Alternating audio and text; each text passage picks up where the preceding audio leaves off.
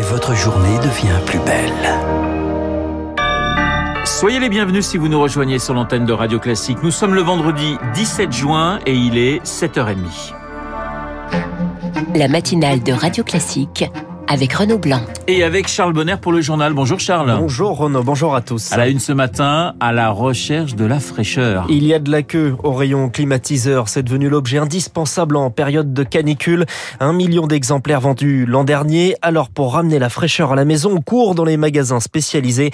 Eric Kioch était dans l'un d'entre eux, dans le quartier Beaugrenelle à Paris. Je veux surtout qu'il rafraîchisse. Je cherche pas de trucs particuliers. Depuis dimanche, les demandes comme celle-ci se multiplient dans ce magasin quartier Beaugrenelle. Avec un mercure au plus haut, les premiers clients sont les personnes âgées. Une question de santé, comme pour Catherine. Je suis sous les toits et avec les canicules, c'est irrespirable. Et vu mon âge, j'ai peur d'avoir une crise cardiaque. Quand il fait des 38, c'est vraiment insupportable. D'ailleurs, la direction a anticipé la demande de part et d'autre de l'allée centrale. Sont exposés climatiseurs et ventilateurs. Avec 150 à 200 appareils vendus par jour, les clients ne cherchent quasiment plus que cela. Philippe vient de craquer. Je viens de passer de nuit blanche à transpirer comme un bœuf. Puis euh, je travaille beaucoup de la maison. Du coup, euh, pour gagner en efficience de travail, c'est un petit achat, on va dire, impulsif de survie. Les budgets sont entre 300 et 800 euros et pour ce prix, les clients ont des exigences, comme l'explique Guilain, responsable du rayon confort à Boulanger. Le client est vraiment engagé, c'est une prise de conscience écolo et veut quelque chose à la fois dans un bon rapport qualité-prix-produit, mais aussi qui consomme moins d'énergie. Et il y a aussi le niveau sonore. On veut pouvoir le mettre la nuit et pas être embêté par le bruit de l'appareil. Désormais à moitié vide, le rayon climatiseur sera réachalandé dès cet après-midi car le magasin s'attend à être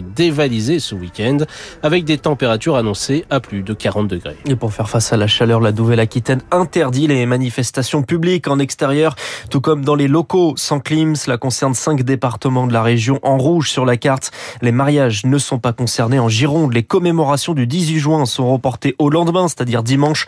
En Ile-de-France, pour éviter le pic de pollution, la vitesse est réduite aujourd'hui de 10 km à l'heure. Circulation différenciée instaurée également aujourd'hui et demain à Avignon. Et avec cette canicule, Charles, le gouvernement réactive son numéro vert. C'est le 0800 06 66 66. Numéro pour avoir des conseils pour se protéger et protéger son entourage.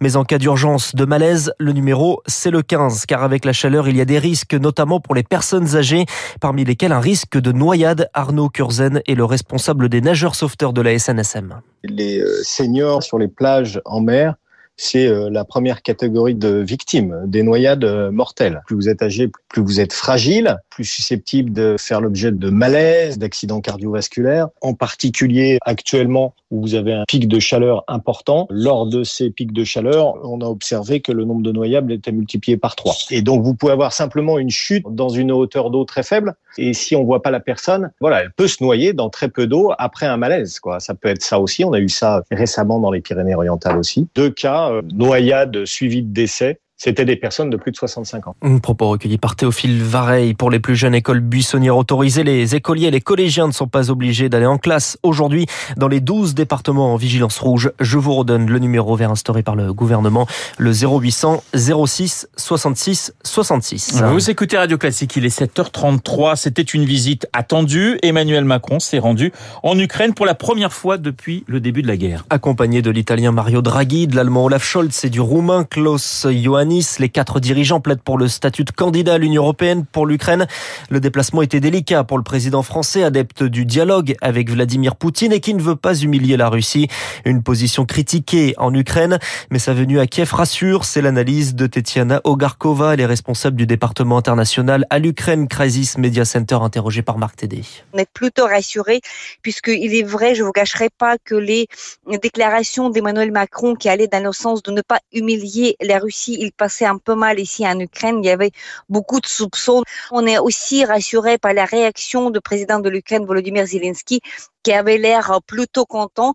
Certainement, il y a une partie de négociations qui ont eu lieu qui ne sont pas publiques. On était aussi touché par les déclarations très claires favorables à l'Ukraine pour le statut de candidat à l'Union européenne. Mais attendons à voir la semaine prochaine pour la décision finale du Conseil européen. Le sommet, ce sera justement les 23 et 24 jours avant ça.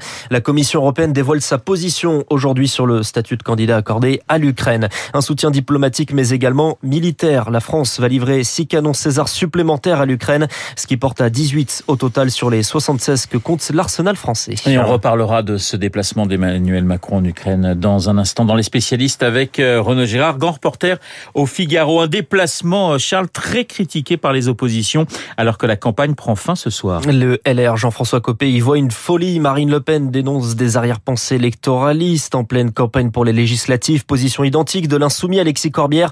Réponse ce matin de Gérald Darmanin dans le Parisien. Le ministre de l'Intérieur défend ce déplacement et qualifie de Jean-Luc Mélenchon de funeste agitateur et de complotiste. Une campagne où Gérald Darmanin, justement, a dû s'expliquer sur l'organisation chaotique de la finale de la Ligue des Champions. C'était au Stade de France. Des supporters bloqués devant les grilles, des raquettes et la circulation massive de faux billets comme explication donnée par le ministre. Le Sénat amène une série d'auditions et rendait hier ses premières conclusions dans une conférence de presse organisée dans l'enceinte du stade. En résumé, Pierre Collat, impréparation en amont, manque de réactivité pendant et une gestion critiquable après. Oui, ce sont les mots utilisés dès le début de la séance par Laurent Lafont, président de la commission de la culture, et cela contredit les propos du délégué interministériel aux grands événements sportifs et au JO, Michel Cadeau, qui lui parle d'une préparation sérieuse et d'un travail dense.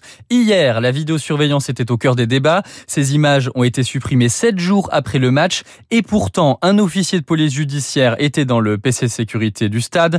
A priori, un substitut du procureur de Bobigny l'accompagnait, mais personne ne peut confirmer cette présence pour le moment, preuve qu'il reste des zones d'ombre. Cela agace beaucoup Jean-Noël Buffet, président de la commission des lois. En tous les cas, il y a deux autorités qui sont présentes, qui ont la capacité de dire, compte tenu de ce qui se passe, on a peut-être intérêt à conserver les images. Cela dit, rien n'a été fait. C'est incontestablement un élément euh, très préoccupant le Sénat compte bien s'intéresser également à la question des faux billets. Ce n'est que le début des auditions. La semaine prochaine, ce sont les supporters euh, du Real Madrid et de Liverpool qui seront entendus.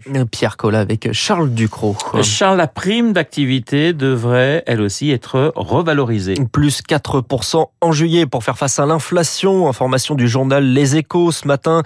Plus de 4 millions et demi de foyers la touche. Leur nombre pourrait augmenter avec la hausse du SMIC. Laurent Berger rempile, le secrétaire général de la CFD été réélu avec plus de 96% des voix. Il a déjà annoncé qu'il ne terminerait pas ce nouveau mandat. Il essuie en revanche un camouflé. Les délégués réunis à Lyon ont adopté un amendement à contre-pied de la direction sur la question de la réforme des retraites. L'OMC, l'Organisation mondiale du commerce, obtient une série d'accords après cinq jours d'intenses négociations sur la pêche. Certaines formes de subventions qui peuvent encourager les prélèvements illégaux seront interdits. Accord également sur la levée des brevets sur les vaccins Covid ou encore sur la sécurité alimentaire. Et puis on termine avec du sport et du rugby. Le top 4 du top 14, demi-finale du championnat de rugby ce week-end. Castres-Toulouse ce soir et demain Montpellier-Bordeaux-Bègle.